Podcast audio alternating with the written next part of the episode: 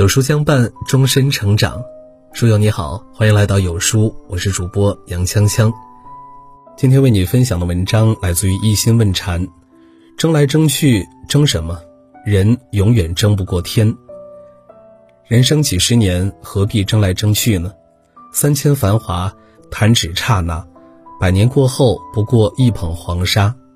是你的不用争，不是你的争不来。争其必然，顺其自然，才能过得更自在。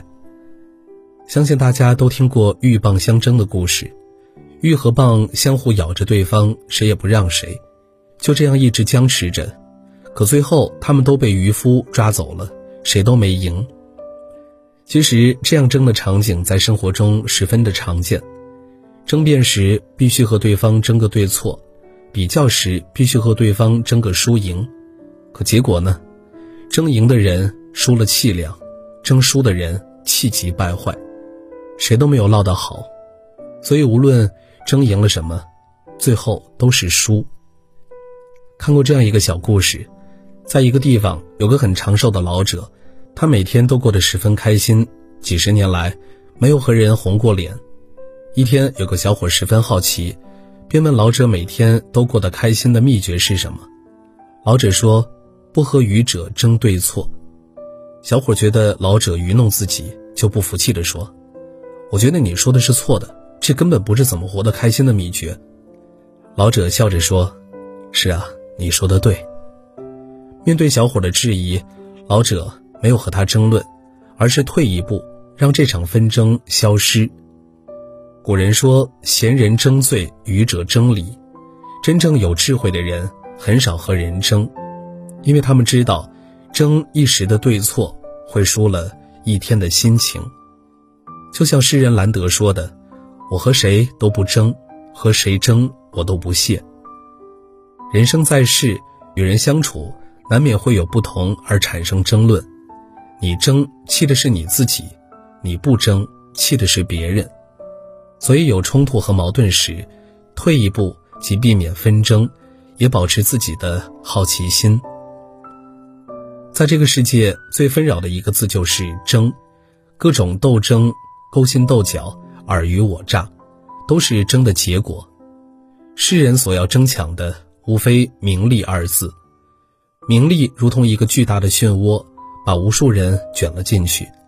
明着争，暗着争，争利益，争便宜。《清净经》中有一句话说：“上士无争，下士好争。”争到最后。失去自己，丢掉了人性。和珅起初为官时十分廉洁，别人行贿他分文不收。可在官场容易被攀比，随着权力的增大，他的私欲也膨胀了，他便开始结党营私，争钱财，争权力，在官场收取贿赂，大肆搜刮百姓的血汗钱。当时谁对他不满，他就让人不好过。为了争权，残害了很多同僚。他并没有得逞多久，很快他的罪行就被暴露了。嘉庆帝立即下旨将和珅革职下狱。和珅不甘受牢狱之灾，最后自杀身亡。常言道：“举头三尺有神明，善恶到头终有报，只争来早与来迟。人在做，天在看，邪不压正。”人再怎么争，也争不过天。你若作恶，天必还你。有些东西不是你的，无论你怎么争，也不是你的。不义之财，争来也用不久；无缘之人，强求也终走散。既然一切都是注定，那不如一切顺其自然。是自己的，好好珍惜；不是自己的，过眼就忘。人生在世。过好自己的生活，比争什么都重要。人世间的一切都是有因果的，你种什么因，就会得什么果；你算计什么，也会被人算计。正如那句话说的：“千算万算，不如天算。”不是你的东西，算来算去都是算的自己，争来争去都是一场空。之前听朋友说过这样一件事儿。他老家有个婶婶很会算计，谁都别想在他那儿得到一点便宜。当时老家修路，可能要征收他奶奶家的几间老屋，家里的亲戚都表示，谁照顾老母亲，那老屋就归谁。此前他奶奶一直住在大伯家，大伯就说他愿意照顾。那个婶婶想着争那笔拆迁款，便和大伯争奶奶。婶婶天天劝奶奶去他家，还向奶奶保证，自己家会好好的孝敬他。两人争了很久，最后大伯松口，他奶奶去那个婶婶家。几个月后，修的路不经过奶奶的老屋，那个婶婶不乐意了，吃饭不叫老人，老人生病也不理。